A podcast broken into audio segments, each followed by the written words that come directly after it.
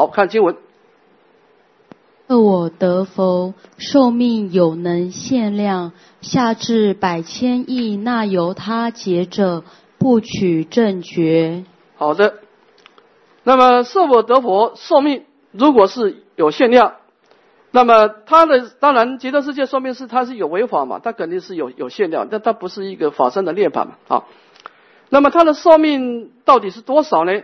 他不能够少于百千亿亿。劫若不尔者，不取正觉啊。一般我们的说法是这样啊，就是说极乐世界比佛说命，及其人民无量无边阿僧集劫嘛啊。那我们成佛之道是三大阿僧集劫啊，所以他有足够的时间来成就我们的佛道啊。这个这个所有的功德啊，不管安乐也好，解脱也好，很重要就是存在啊。比方说，我们这个佛堂，呃，讲堂很庄严，它的灯光也好，空调也很好哈。那么，它有这么多的功德，它有个条件呢，它必须要存在，它必须要在有效期限，这种功德才能现前。那么，我们经过了长时间的努力，我们今生牺牲的睡眠，牺牲的自己的快乐，牺牲了很多时间去拼一个往生。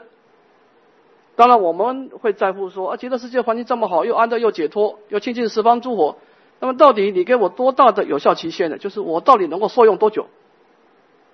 好，那么这个地方的意思就是说啊，极乐世界的修法是一劳永逸啊，这个是非常不可思议的。就是你拼个今生，永做闲汉。诸位。你修圣道法门了，没有一次到位了，没有这四个字了。你去看看天台的判教啊，你从凡夫到成果，凡夫到出果，你要很辛苦，很辛苦，很辛苦。你从出果到恶果也是很辛苦，很辛苦，很辛苦啊。二果到三果，三果到四果，每一个阶位都不容易，都不容易。你这从实住到实行，实行到实回向，那那每一个阶位都是充满了血泪啊。在出地之前，你都不好受啊！你在成就法身之前都不好受。我们看成佛之道，没有说啊，你你就做一件事情，然后后面就全部做完了，没有这回事情了。圣道门没有这种事情，极乐世界例外。你努力一次，你只要成功一次，你就可以直你这一次的努力啊，这个一个因啊，可以享受多大的果报呢？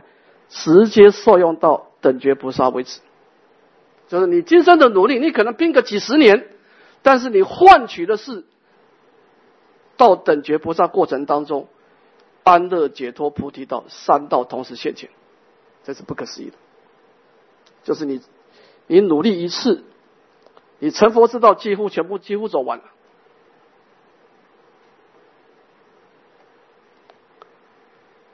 娑婆世界的问题啊，这个生死啊，这个分段生死，我们举一个例子啊，在唐朝有一个公话叫三生死啊，这三生死是怎么回事啊？说唐朝的时候啊，有一个李泽居士跟严泽禅师两个关系很好很好的同参道友。李泽是一个有钱人啊，他们家族是做官的，他学佛以后呢，他就把自己的家宅啊，就把它。变成寺庙，叫做慧林寺啊，洛阳慧林寺，就请严泽禅师做住持，他自己也住在寺庙参禅。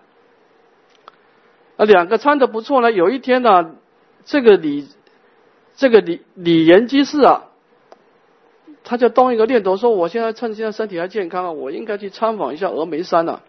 到时候年纪大了走不动了啊。”所以他就把这个想法就告诉严泽禅师，严泽禅师也就同意了。同意以后呢，严泽禅师的意思，他是希望能够走山路，但是李延基是因为他是做官的世家，他不想他接触到过去那些做官的朋友，他想要走水路，那两个人就意见不合了，这件事就耽搁了。耽搁了半年以后呢，严泽禅师就就顺从李延说：“好吧，那就听你的，就走走水路吧。”那两个人就雇了一条船呢，就顺着长江而下。到了长江三峡的一个岸边呢有一棵大树啊，他黄昏的时候啊，就靠岸，想要休息过夜。结果严泽禅师一出来的时候啊，看到一棵大树旁边呢有一个妇人在在洗衣服啊，他看了以后就吓了一跳。他本来是往外面走啊，这从从船里面靠要往外走，结果到返回船上就跟李跟李岩居士说啊，我不能再陪你去参访峨眉山了，我的寿命已经尽了。这怎么回事呢？他说外面那个洗衣服那个那个妇人啊，是我来生的母亲啊，她怀胎的三年都没都没有生出来，结果我就不想投胎啊。那现在看到了业力现前了，现在没办法了。所以这个，所以原则上是不简单啊，他能够不投胎，三年不投胎哈，这个三昧力也是很强哈。但是你你不投胎，但是你你你六根接触了以后，这个业就成熟了。所以李岩其实也很懊悔了，当初就不应该坚持走水路的啊，但现在也来不及了。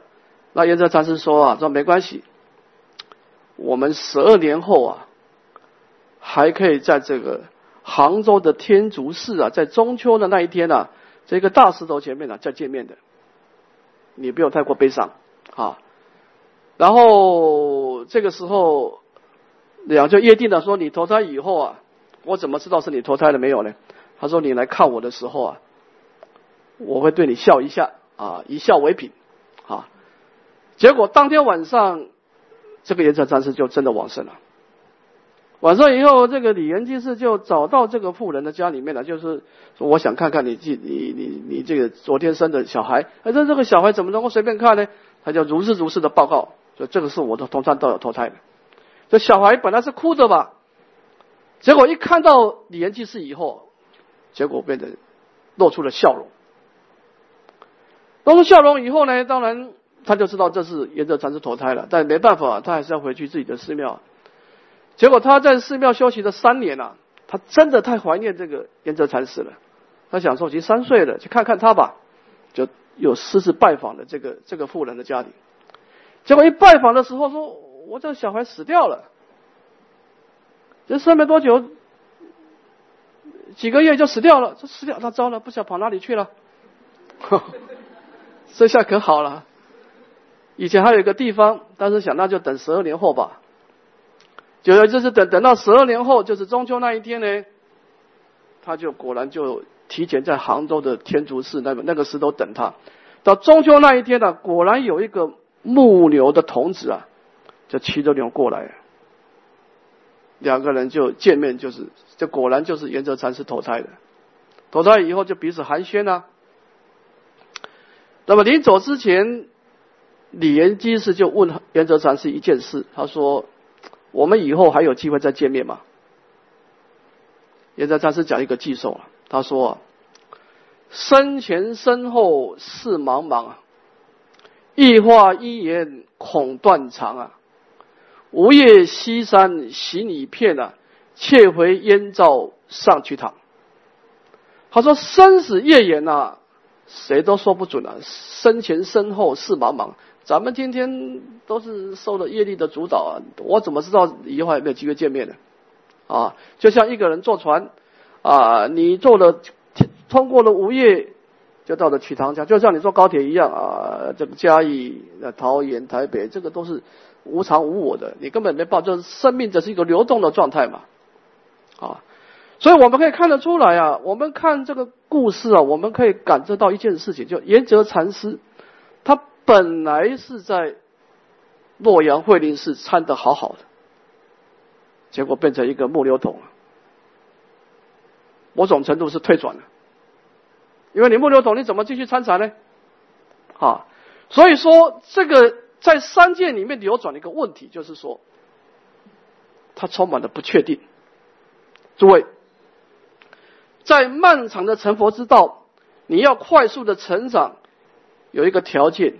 你必须有一个安稳的环境，就像一棵树，你这棵树就东挪挪西挪挪，它的根长不长不长不大的啊。你看我们今天大家能够出家修行都有善根啊，但是你今生混到今生，怎么还是这副这副？就是说不能怪你了啊，不是我们不够努力的，这个分段生死太可怕了。因为他一下子把你丢到台湾，一下子把你丢到非洲，一下子把你丢到欧洲，一下子丢到美国，你这搞不清楚状况啊。所以我们现在的问题就是，我们不能把前生的修行把它加起来。现在你在三界流转了，一加一不等于二，你知道？你每一个生命都是重新开始，问题在这儿。这个死亡这个问题，就是说他的寿命太短了，而成佛的时间需要太长。所以这个生死业不断变化的过程当中啊，他就把你的整个生命啊切成一小块一小块，叫分段了。就是本来是一条线好好的，他切成太一百多块啊，弄得你这糊里糊涂的。所以这个地方问题严重啊，好。但是你到了极乐世界，它的寿命是，就是你到了极乐世界，那是一了百了了。你成佛需要三大阿僧集结。阿弥陀佛提供你无量无边阿僧集结，够你用了。所以这个地方，你一想到这件事情，就是说，哎，我辛苦一辈子，我换来广大的成佛之道，后面一帆风顺，值得。因为这个有效期限太长，好，所以这个地方也是值得我们观察，就是比佛寿命寿命的问题，也是值得我们。你在娑婆世界待着，我告诉你一句话。你没有资格规划你来生要去哪里，你说了不算。你怎么知道你来生去哪里？咱们今天叫业报生的，你的果报是受业力主主导的。你说我来生继续要在哪里投胎？对不起，那是你心中的希望。业力可不这么想，因为你今天的希望是发生在第六意识，你的投胎是第八世决定的，第八世是不会跟第六意识商量的，啊。所以，考虑到分段生死的充满的不确定，你看严泽禅师是一个好好的禅师，在佛堂里面极尽的参禅，结果弄到一个木流的童子啊，所以这个地方也就说明的这个分段生死的一个问题是蛮严重的啊。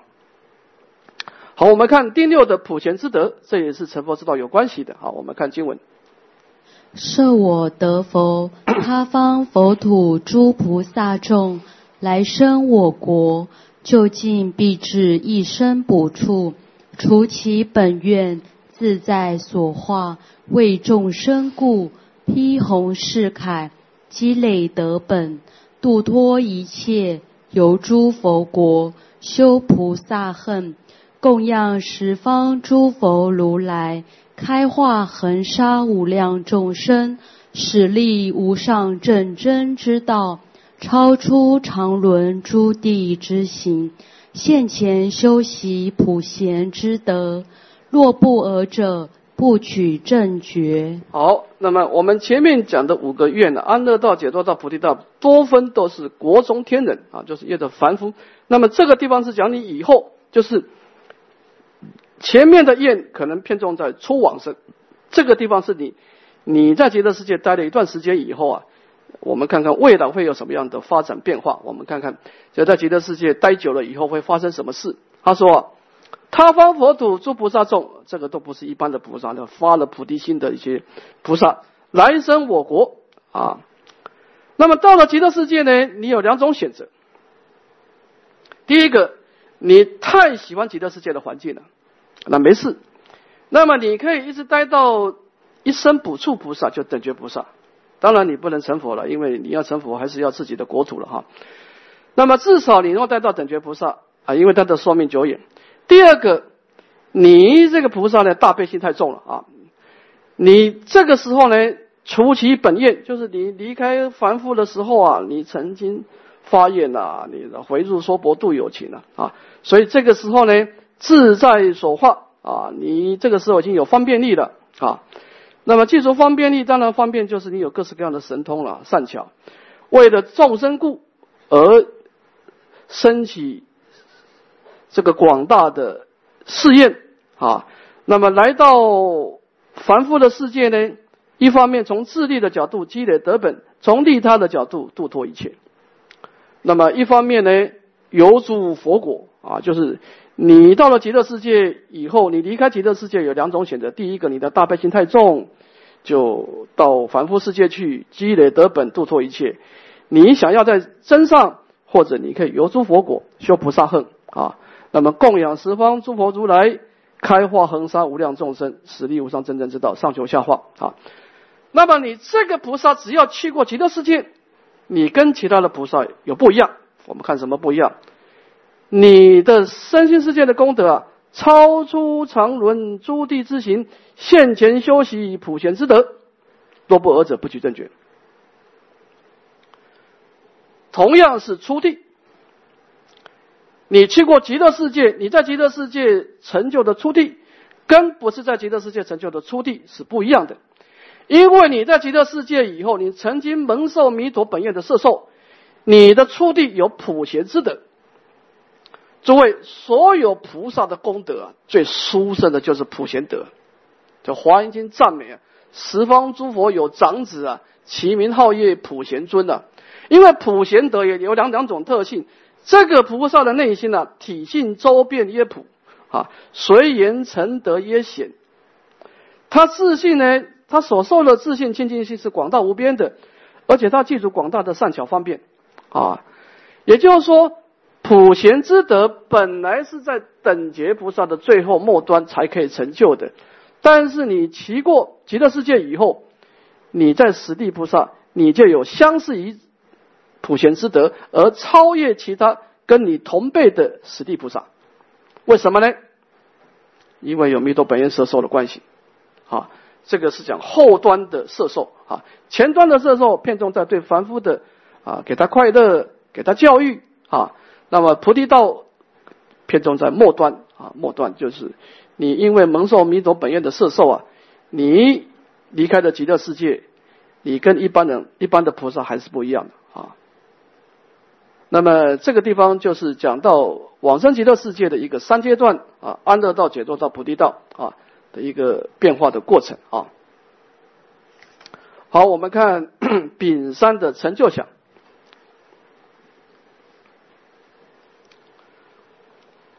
我们讲到临终的正念呢，有两种方向，就是你一句佛号呢，要有一个愿力啊，我一定要往生。啊，你必须要在你还在娑婆世界的时候，你就要诵想西方。啊，诸位，你不是说你的人到极乐世界，心才去极乐世界，不是这个概念的，是你的心先到极乐世界，你这个人才会到极乐世界你要把这个前后事情搞清楚了，就是说，临命中的时候，你还在家护病房的时候。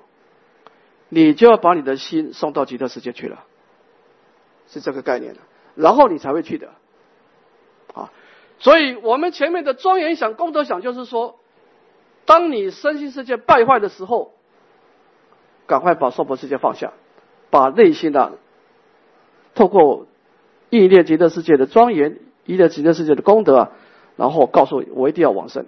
那么更重要是你要告诉你自己，我一定可以往。往生啊，前面是愿力，这个是信心啊。那么极乐世界的信心呢，它有两个方向建立，一个是自力来建立信心，一个是他力建立信心啊。我们看怎么从自力建立信心啊。信自者，信我现前一念之心，本非肉团，亦非圆影，树无出后，横绝边涯，终日随缘。终日不变，十方虚空围成国土，缘我一念心中所现物。我虽昏昏迷倒惑，苟一念回心，决定得生自心本具极乐，更无疑虑。是名信字。这个信字很重要，信字很重要哈。我们看维大师怎么样来启发我们自信的自立的信息。他说啊。我们现前一念心呢，它不是肉团心啊，肉团就是心脏了。它也不是眼影心，也是一天到晚打妄想。这个打妄想也不是你的本来面目了，那个是那个是一个你打妄想捏的影像而已了。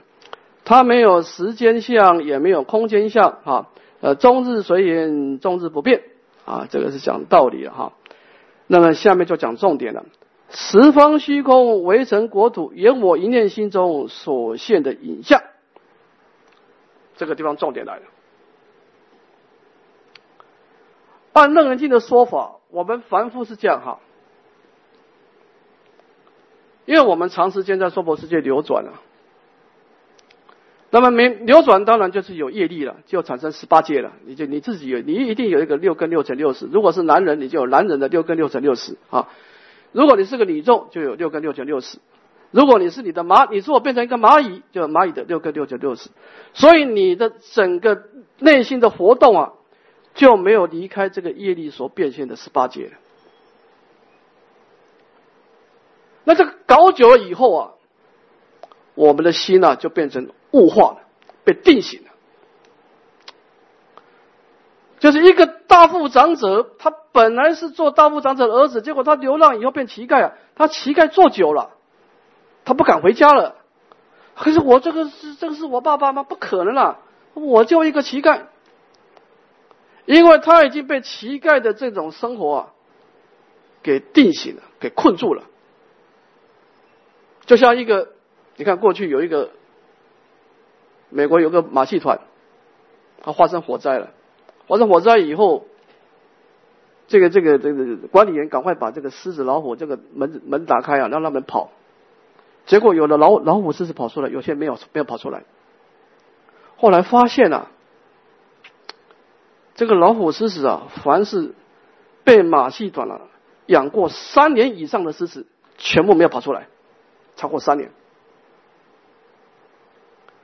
老虎狮子是很有野性的，它在外面跳的时候是个跳了好几公里，一个小小的狮子为什么把它一个小小的笼子把它困住呢？因为它的心性被这个笼子给物化，他刚开始被关的时候，他曾经想要逃跑嘛。他怎么关得住呢？但是他每一次逃跑的时候撞到铁栏子，每次逃逃跑铁到铁栏子，他一念心性啊，他就告诉自己：我离不开这里了。心性本来没有影像，但是他人生的经验给他一个影像了。他告诉他：我永远离不开这个笼子了，即便你把门打开也没用了。这不是笼子的问题了。他已经被他的妄想给物化了，这就是为什么有一个禅师去参访一个大德的时候，说是什么是祖师的西来意？那个禅师二话不说，什么话都没有讲，就拿这个拿这个杯子啊的水啊，那走到外面去，就倒到泥土里面去就走了。这什么意思啊？诸位水有形状吗？没有，对不对？但是你把水放到杯子，是不是有形状了？因为我们的一个人得果报以后，就说我业障凡夫嘛，你搞久了果然变业障凡夫嘛，对不对？那你今天要恢复本来面目呢？就是说，当你把水倒到泥土的时候，它又恢复到清净本然。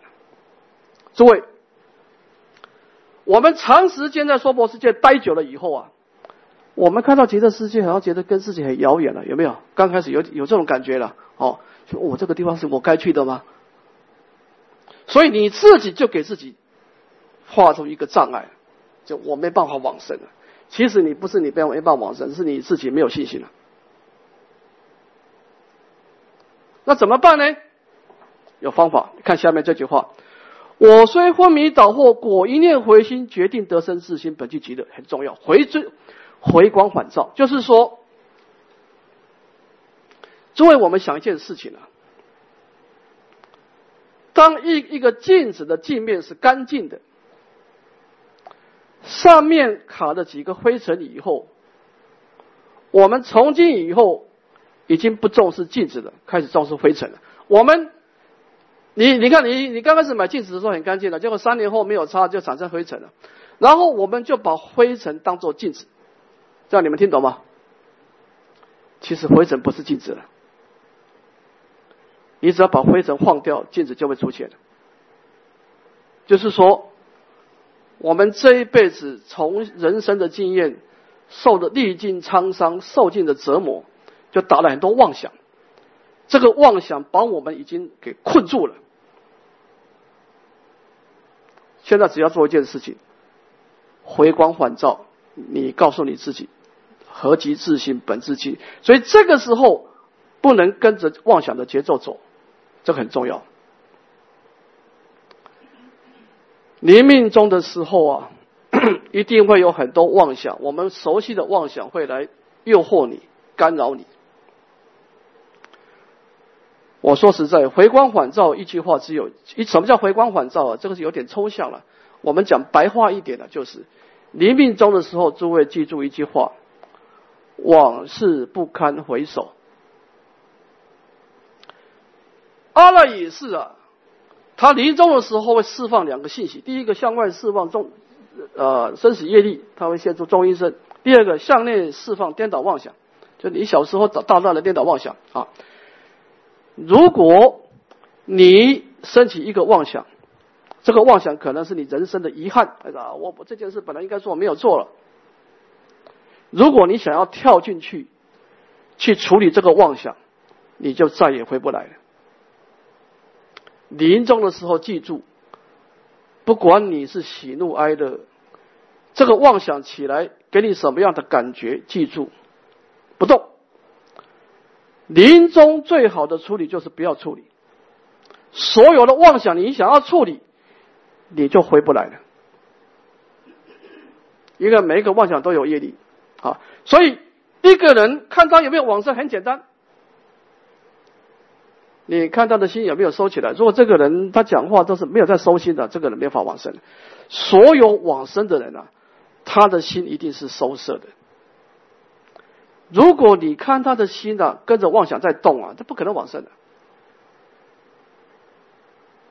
他说：“我世界的业人跳脱不出来的。”所以大业往生，就是你的心是收摄的。你的心一收摄啊。你就很有信心。你看，我们导播器以后啊，对往生特别有信心的。一看到觉得阿弥陀佛跟你很近的，因为你的六根一收摄啊，外境对你的干扰就降低了。就是说，本来我们的心跟阿弥陀佛的心是一家人，但是我们因为流浪太久，在娑婆世界待太久了，我们认为我自己啊跟阿弥陀佛是很遥远，是我们自己这样认为，所以。偶一大师告诉我们：，不管你过去打了多大妄想，灰尘还是灰尘，它永远不可能取代镜子。你只要做一件事，回光返照，把心带回家，你就可以往生极乐世界，更无一粒性命，是名性质。啊，就是相信你，一念心性，本质具足啊。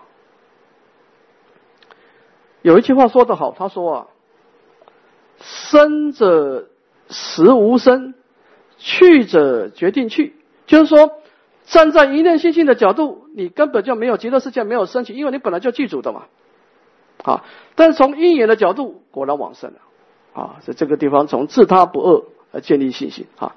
好，我们看他立信心啊。信他者，信释迦如来绝无狂语，弥陀世尊绝无虚愿。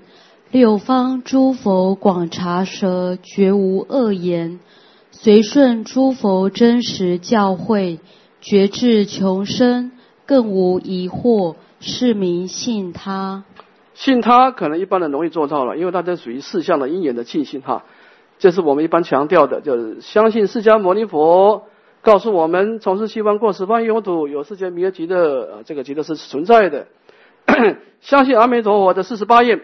这个四十八愿建立信心呢，最简单的就是十八愿，因为十八愿的标准最低，他没有叫你要发菩提心、修诸功德，他只做了两件事：他要你自心心要一生我国乃至十念啊。当然，我们不一定要解释十念就是十句佛号了，但至少这个佛号看的样子是不多了啊。那么自心心要就信心嘛。第二个一生我国就是愿力嘛。你临终的时候，你一定要往生，你相信你可以往生。他其他的功德都不谈了，他没要你要成就布施、持戒、忍辱、精进、禅定、智慧，他什么都不提。十八愿就这么简单，安住佛号，念想西方，这样子啊。所以我们从十八愿可以知道，哦，这个往生条件是相当的低了哈。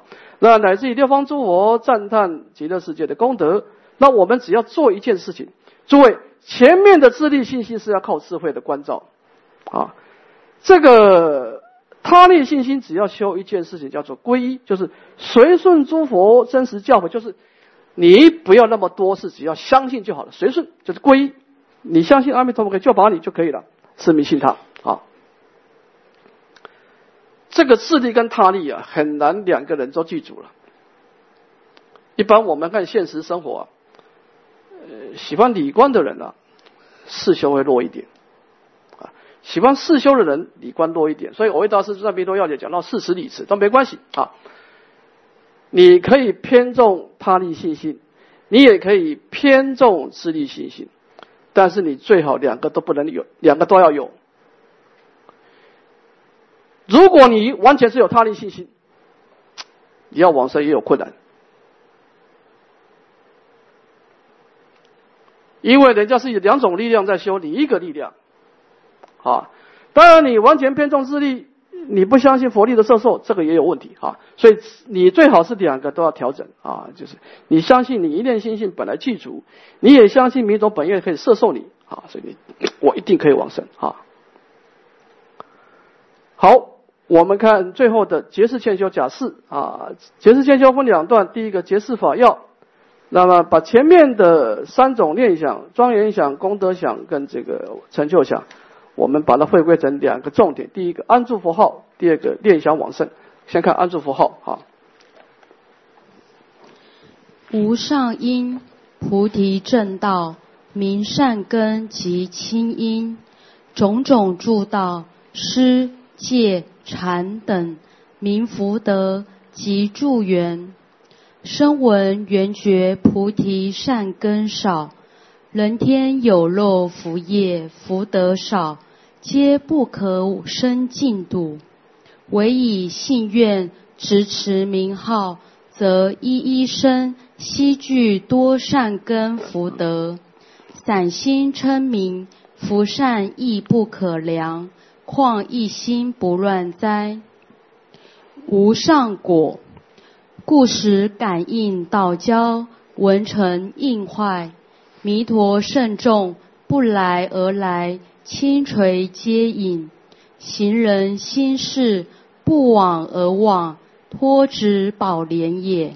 好，那么这个地方讲到黎明中做的一件事情，就是安住佛号。为什么安住佛号呢？他说啊，因为往生是不可以少善根福德因缘。得生彼国，也就是说，往生的人呢，他必须多善根多福德。那么多善根多福德是怎么来呢？我为大师解释啊，说啊，声闻人啊，他的善根是少的，因为他偏修空观，而极乐世界是更重要是假观，他要有相性，他要有一个极乐世界的庄严相来引导，所以声闻人缺乏这种假观的善根。人天的福报嘛，它是有漏，因为你在修布施持戒的时候，你可不是真的为了无上菩提啊，你是有私心的，你是希望能够修了布施持戒，来生得快乐的果报啊，你是有所得啊，所以你这个是有限量啊，你怎么可以招感这么广大的寿命啊，正正报的寿命跟广大的国土呢？所以，你如果是凭你自己的善根跟福德啊，皆不可生净土，那怎么办呢？唯以信愿之之名号，一生皆具多善根多福德，散心称名福善都不可掉，何况是啊专注相续的称念呢？啊，所以在这个信愿持名的基础之下，临终的时候感应道交啊，文成意坏，弥陀圣众不来而来，所以他心性本具，但是还是现前啊。那么虽然心性本具，照样往生啊，就是因缘上啊。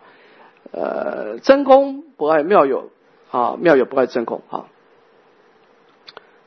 诸位，我们临命终的时候，你要永远记住一句话：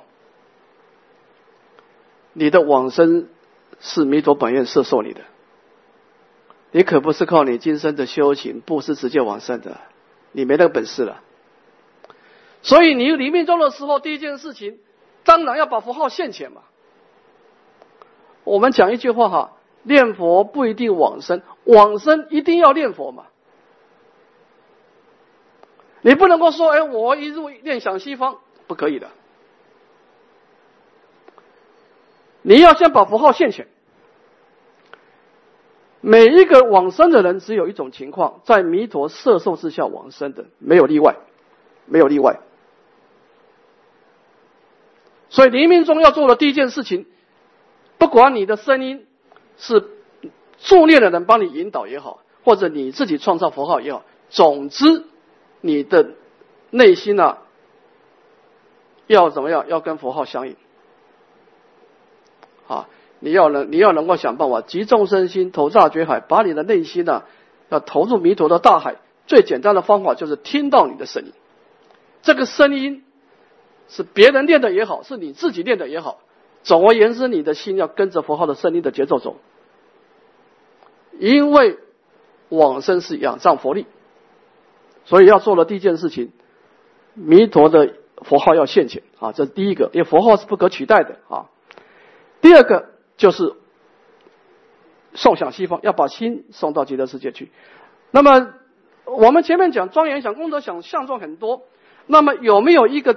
简单扼要的相状来总持呢？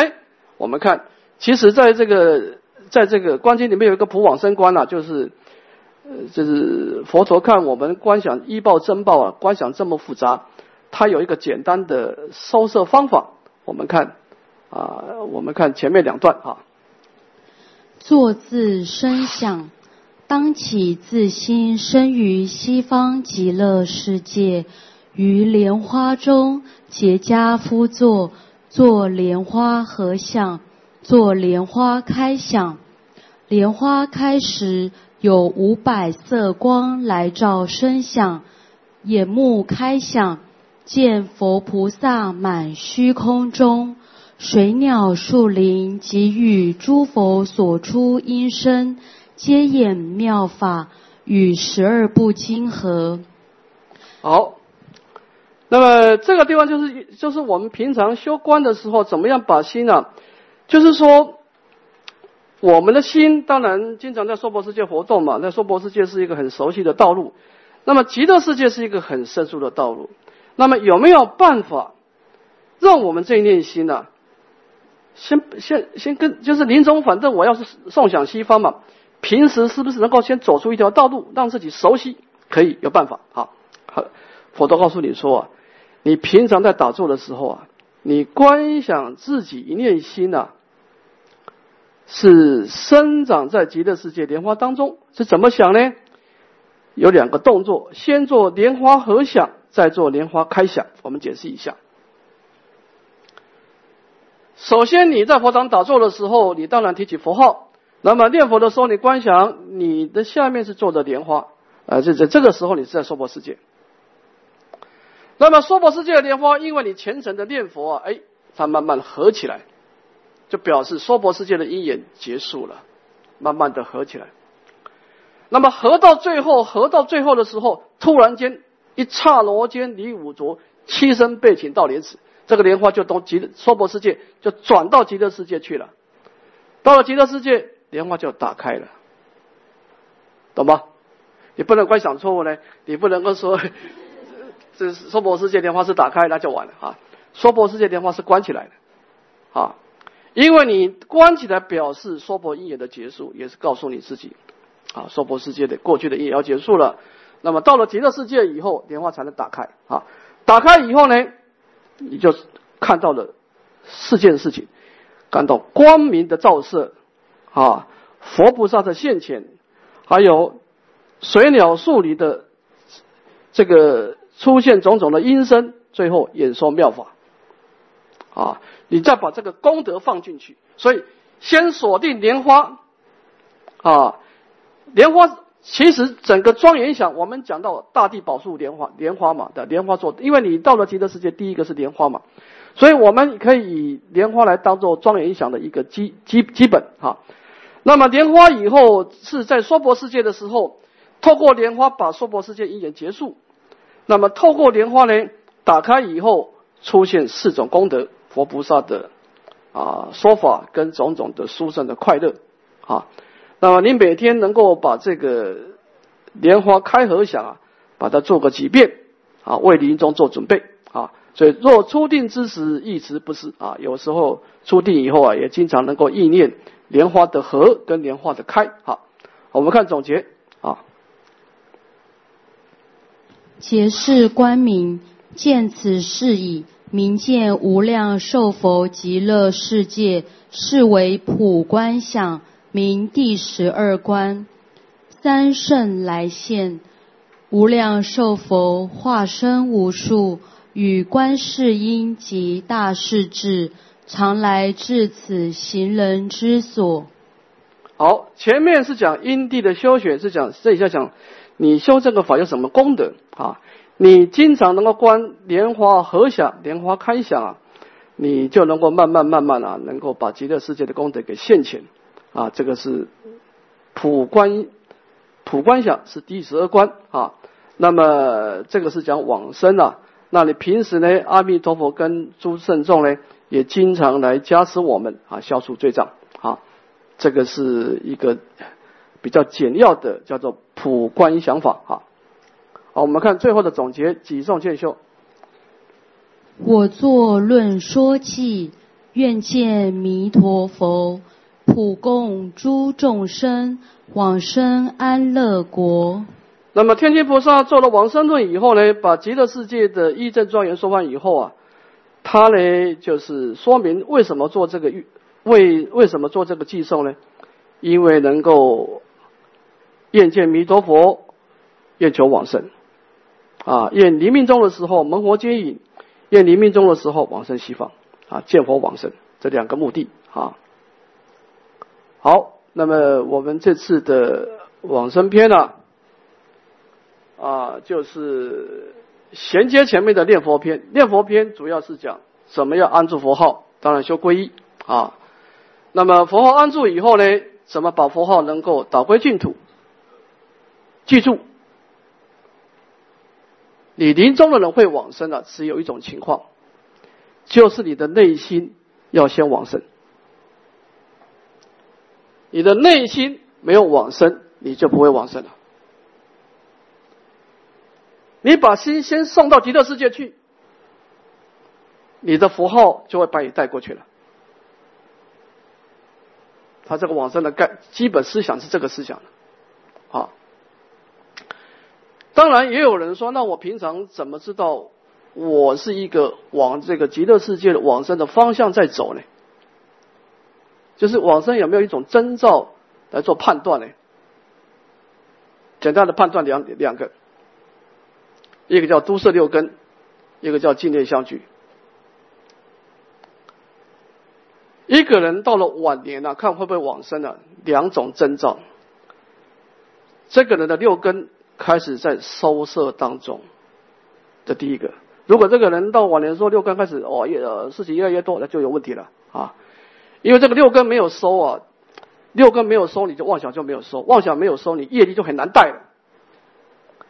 业力要沉淀，在楞严经上说啊，三种相续，妄想一相续就带动业力相续，业力相续就果报相续，它这个是这样相关的。所以你不要以为打打妄想没事啊，妄想是妄想相续就牵动业力相续，业力相续你的生命来生就会开始相续了，这三个是一体的。所以你要把你要说博士在果报要沉淀，一定要让业力沉淀，业力要沉淀，妄想要沉淀的。妄想沉淀的征兆就是你六根开始收拾，这是第一个征兆。第二个净念相聚。你发觉你对极乐世界的念想，哎，今天比昨天多。我昨天想到极乐世界的时间很短，今天多了一点，后天又多了一点。就是说，你发觉你的心啊，在往极乐世界思维的时候啊，越走越熟悉，就像这是一边的草，已经被你走出一条路了。哎，这是一条路出来了，就是生转熟，就是。你刚开始要送向西方的时候，好像很困难，这条路好像走不过去。结果你慢慢觉得，哎，我现在很快就能够把心送到极乐世界了。恭喜你，往生的征兆现前。两件事情，你发觉你在往生，在在你晚年的时候啊，六根开娑婆世界六根开始收摄，极乐世界的念想慢慢的加强，我恭喜你往生的征兆现前，这两个判断，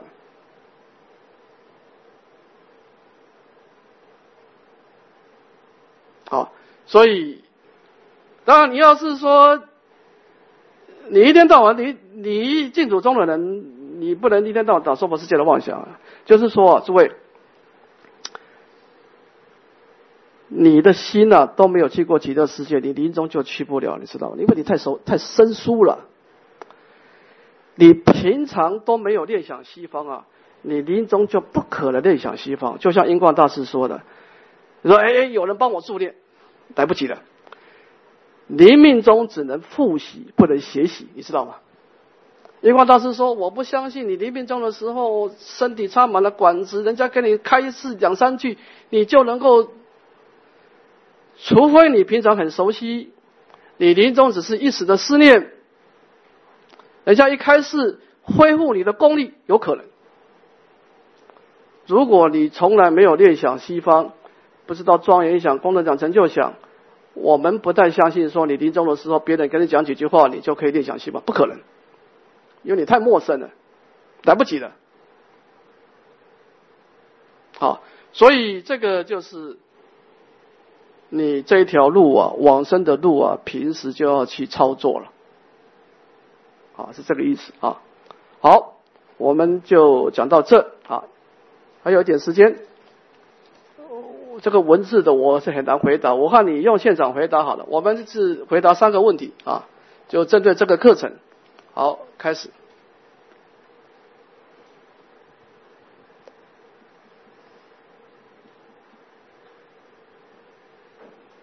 我等一下，等下，我讲几句话，就是说啊，诸位。极乐世界对我们的确很陌生了，因为说实在也不能怪我们了，因为大家谁都没去过了。但是你一定要想办法找到突破点就是说借相修行，你借什么相都无所。比如说我我的宝树我关不起来，就放弃，就不要关了，就关莲花啊。你莲花关不起来，就关大地。你只要找到一个突破点就可以了。因为极乐世界的功德是不可切割的。你现在在临终之前，你有很多时间去尝试，就是说，到底哪一条路是最适合我，你可以去尝试。因为谁也没有他心通了啊。那么就是说，你念想西方啊，千万不要怕失败，因为咱们今天是生长在一个没有圣人出世的地方，你就什么都靠自己了。呃，try and error。就不断尝试，哈，就不要怕失败。你你不知道你哪一次想刚好走对啊，这条路我过去走过，因为你全身可能修过啊，你马上就跟全全身的能量接起来，你就走得很顺了啊。所以你刚开始走会很辛苦。你说我极乐世界一点概念都没有，我跟你讲，每一个人都是这样，谁跟极乐世界有概念的？是吧？我们谁都没去过嘛。但是你只要努力。诸法因缘生，这条路就会让你走出来，啊，所以你就是刚开始，你不要怕失败，啊，试着踏出第一步，啊，好，请说。嗯，法师弟子想要请问两个问题，就是昨天还有刚刚法师都有讲到那个修观的问题，哦，那如果说因为我们末法时代众生心出净息嘛，哈，就是比较难修，那那当然法师又刚刚有鼓励我们修，那如果说我们哎，我们觉得很困难的时候，我们可不可以就是用送送观经的方式来代替修观？送观经，因为你送的太多了，你你修观你只能够锁定一个锁缘境的，一个你你你你，诸位你有办法广言极乐世界吗？你没那个本事吧？是吧？一定要一门深入啊！你你你观莲花就观莲花了，我是觉得这样了。其实上老大师这句话，我们当然同意了，也尊重了。哦，尽细心出观难者，但这句话呢，你要操作适当啊，也有点过犹不及啊。其实念佛占七分呢，观想念占三分呢。就是说，好，请坐，请坐，请坐。诸位，我问你一个问题啊，你都不念想西方，你临命中会想什么？啊？对啊。啊，你黎明中想娑婆世界，你认为你会往生吗？那你只是会念佛。诸位，念佛跟往生是两码事。我说过，念佛的所缘境是阿弥陀佛，往生的所缘是净土的功德。现在人有一个盲点，他以为念佛就自然会往生。那你要这样讲的话，那就不要化验，那那佛陀就讲自信心要就好了，不要讲一生我国了。那为佛陀为什么要把净土放进去呢？如果念佛就自己会往生，那十八愿应该修改，十方众生自信心要乃至十念，就不要加一生我国了嘛，这个条件就不要加了嘛。那你凭什么一生我国呢？你心中对极乐世界都没有一种念想，你怎么会想去呢？不可能嘛！那你只是跟阿弥陀佛感应道交，没有跟净土感应道交，那你只是会念佛了，不表示你会往生了。你可以把平时啊念的业障消除、福慧增长，但是跟往生一点关系都没有了，因为往生的条件是三资粮啊。是四心心要，你们可以把符号念好。我相信你对弥陀弥陀功德是有信心的，啊，但是你这个第二个一生我国这块就缺了。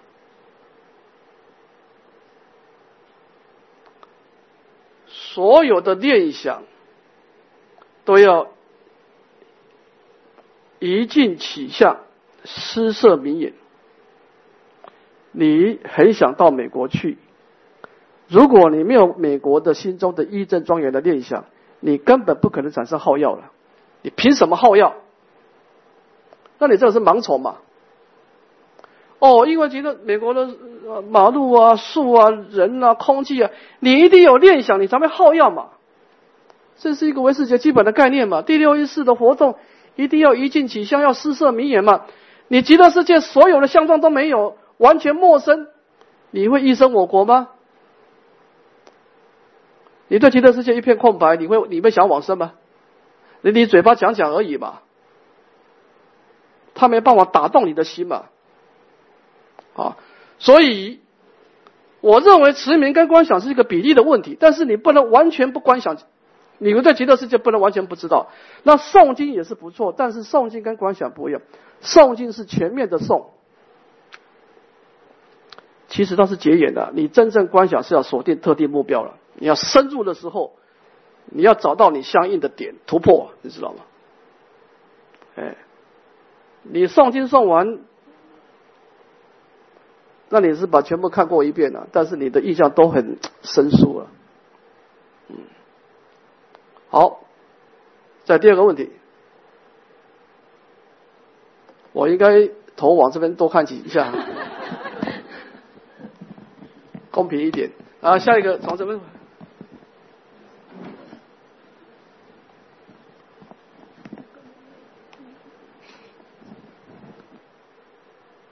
所以诸位，你们以后都是大法师啊！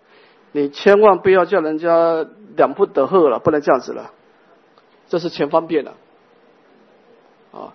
你要他念想西方，要求往生的，不是只有念佛，念佛只是一个基本功啊！念佛的目的要求往生的了，知道吧？嗯。阿弥陀佛，法师慈悲哦！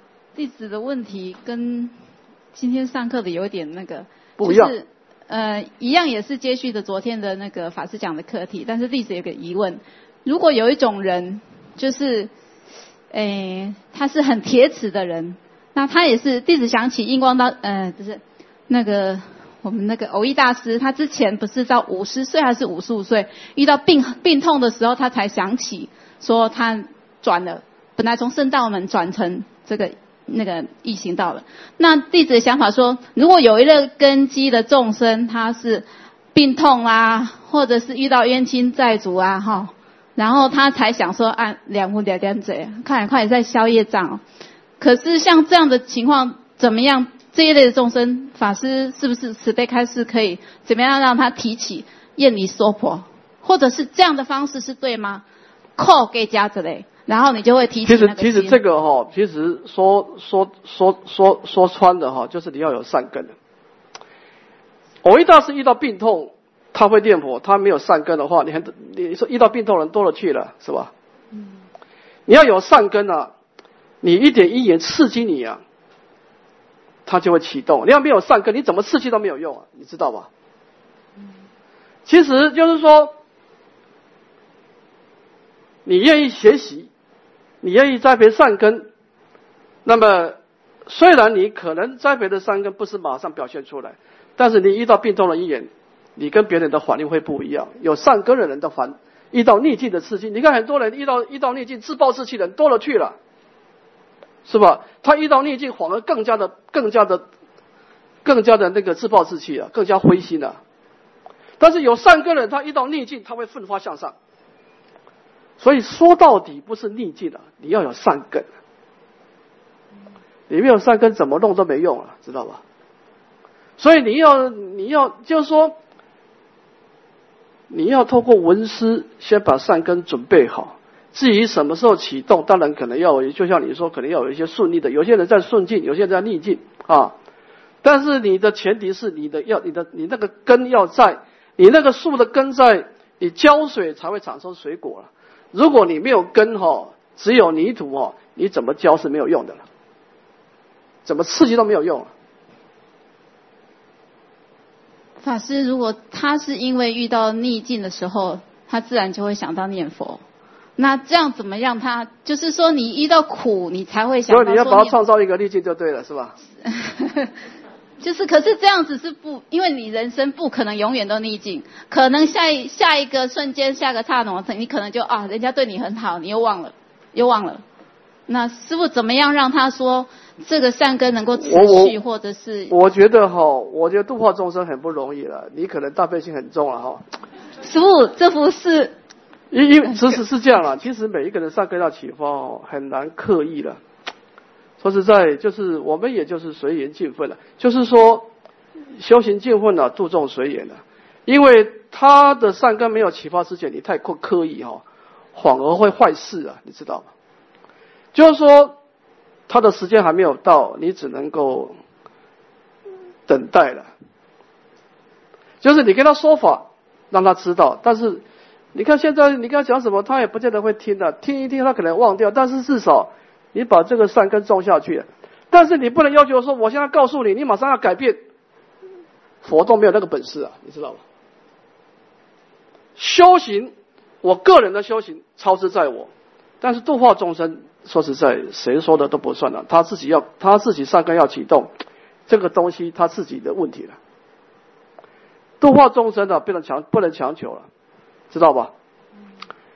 有时候你强求啊，他反而排斥啊，这很奇怪啊。你越强求，他他越跟你唱反调，你知道？所以你就等待，你就把善根种下去就好了。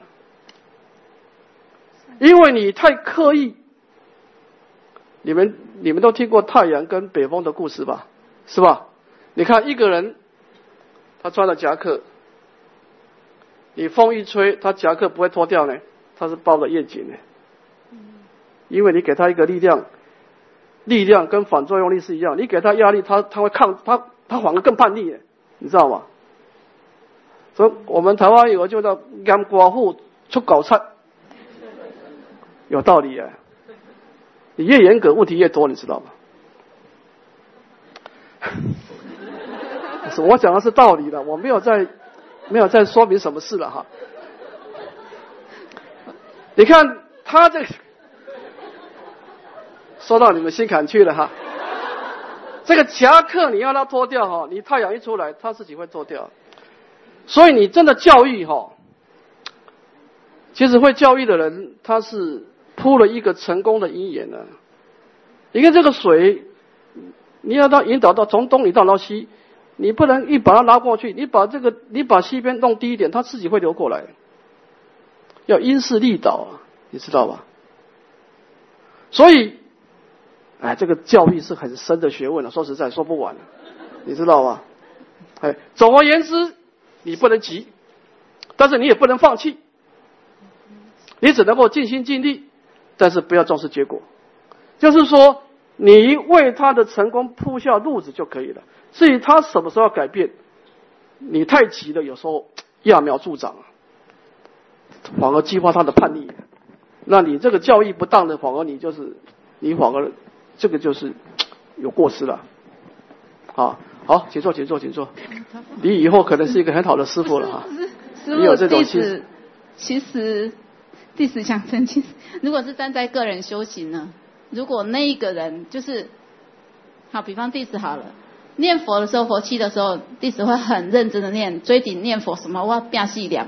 因为之前受的教育就是，你在佛七当中，你那个打主七和尚就曾经提醒提醒我们所有在座的，他说，你好像就是你的生命已经，你已经就是像师父之前讲的这样子，你就是。